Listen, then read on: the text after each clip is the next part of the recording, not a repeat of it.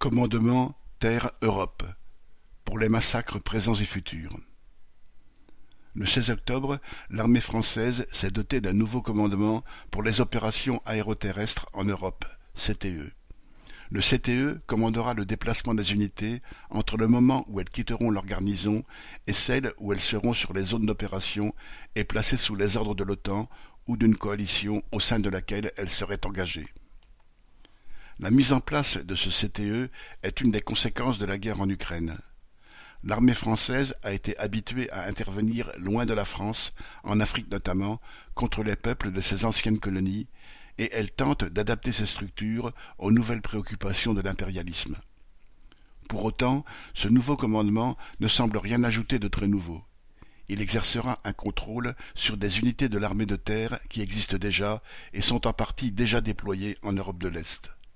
En effet, l'impérialisme français a un pied dans la guerre en Ukraine, avec un bataillon en Roumanie, des compagnies en Estonie et aussi des militaires en Pologne, qui forment les Ukrainiens, pour ne parler que de l'armée de terre. Il participe ainsi à prolonger cette guerre avec la peau du peuple ukrainien qui est en première ligne contre l'armée russe. Que ce soit en Ukraine, en ex-Yougoslavie, où les tensions ont repris ces derniers mois, ou ailleurs en Europe, le petit impérialisme français n'est que de seconde zone, mais il tient à avoir sa part dans les massacres présents et à venir. Il veut être en mesure d'envoyer rapidement des dizaines de milliers de soldats se faire trouer la peau à l'autre bout de l'Europe, au service des intérêts impérialistes de la France ou de ses alliés de l'OTAN. Charles de Godard